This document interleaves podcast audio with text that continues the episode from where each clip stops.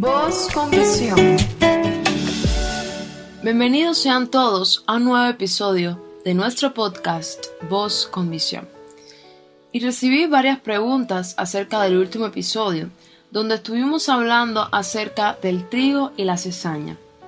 Y es que esta historia Jesús la utiliza para señalarnos que hay personas en la iglesia que se han infiltrado en sus filas Quizás personas que están alrededor de nosotros que dicen ser maestros, profetas, líderes o quizás cristianos, pero al final no lo son.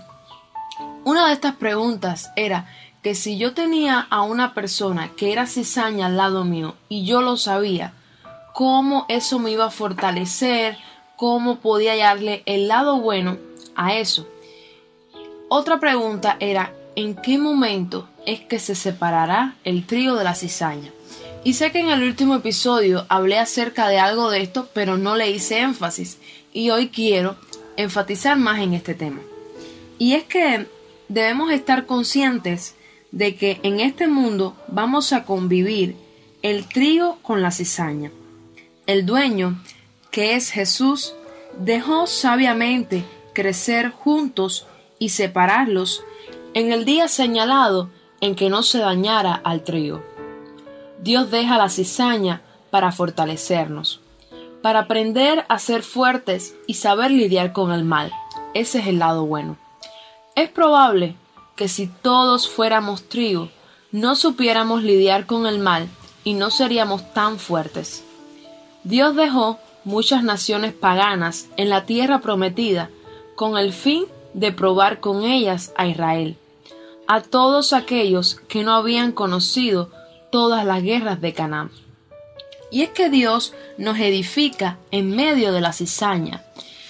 Jesús mismo en sus filas tuvo una cizaña entre sus apóstoles, que fue Judas. Y es que Jesús oró al Padre por su iglesia. Y miren lo que dijo en Juan 17:15. No ruego que los quites del mundo, sino que los guardes del mal. Y bueno, la separación del trigo y la cizaña.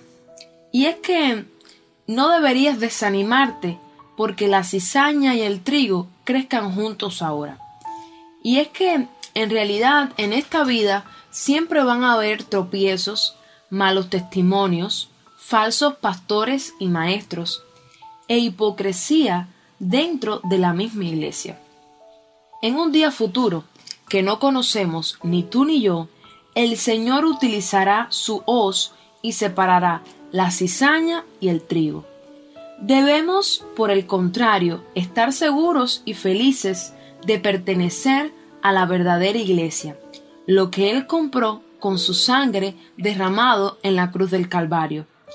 Y no es una organización, no es una denominación lo que nos define, es aquella que está constituida por los que han recibido a Jesús como su Señor y Salvador, los que confían en Él y lo aman. Y es que en su palabra nos dice que pertenecer al rebaño de aquel que dijo, mis ovejas oyen mi voz y yo las conozco y me siguen, y yo les doy vida eterna, y no perecerán jamás, ni nadie las arrebatará de mi mano. Pero ¿para dónde es que va la cizaña? Muy fácil, la cizaña va para el fuego. Y esta parábola hoy nos enseña principalmente tres enseñanzas. Y número uno es que el juicio no se apresura, pero llega. Puede parecer desde el punto de vista humano que el pecador está escapando de todas las consecuencias de sus actos y que el justo no recibe su recompensa. Pero es que hay una vida venidera de la cual cada uno recibirá su merecido. Nos enseña a no ser tan apresurados en nuestros juicios. Esta es la segunda enseñanza. Y es que es difícil establecer quiénes están en el reino y quiénes no porque eso no lo sabemos. Si los segadores hubieran actuado por su cuenta, tratando de arrancar la cizaña, el resultado hubiera sido que hubieran arrancado también el trigo. Y como número tres, nos enseña que la única persona que tiene derecho de juzgar es Dios. Él es el único que puede discernir entre el bien y el mal. Dios es el único que conoce al hombre y toda su vida. Dios es el único que puede juzgar. Y para todos los que se llaman Daniel, el significado de Daniel es Dios es mi juez. Por eso, si esta meditación te ha gustado, hoy quiero que recuerdes y que lleves siempre en tu corazón de no juzgar a la ligera, de no pensar que eres el trigo, porque tal vez puede ser cizaña.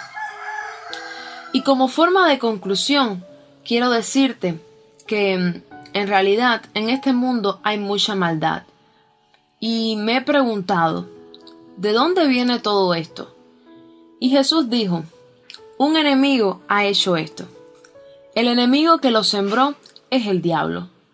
Y es que esta parábola nos muestra los dos tipos de obra que se están realizando en el mundo y nos permite entender por qué existe tanta maldad. Dios siembra buenas semillas que se convierten en hijos de su reino. Satanás, el maligno, al contrario, siembra su descendencia de maldad. Ha habido siempre una pugna entre los hijos del rey y los hijos del malo.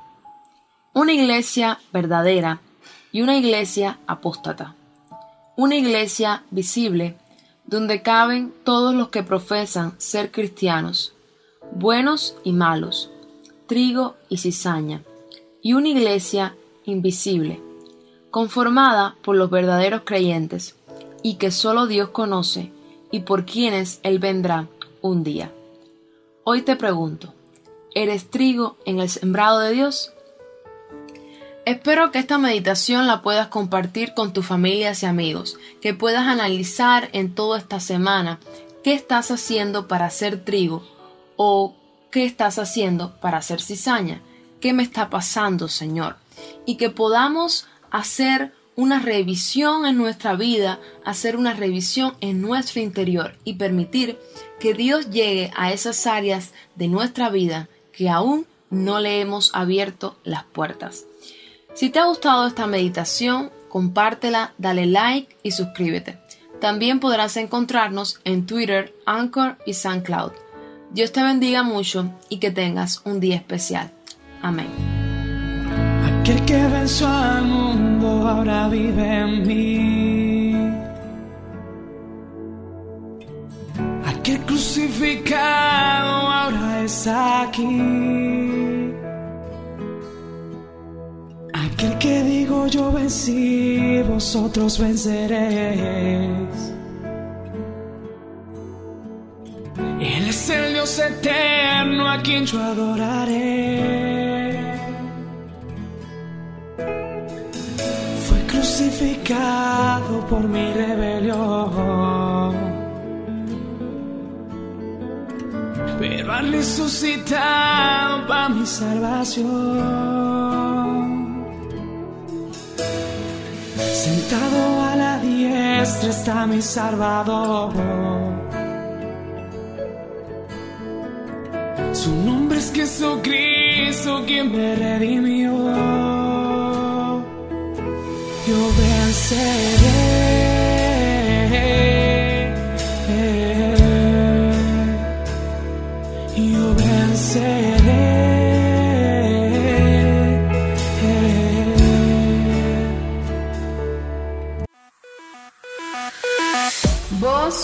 Voz con visión.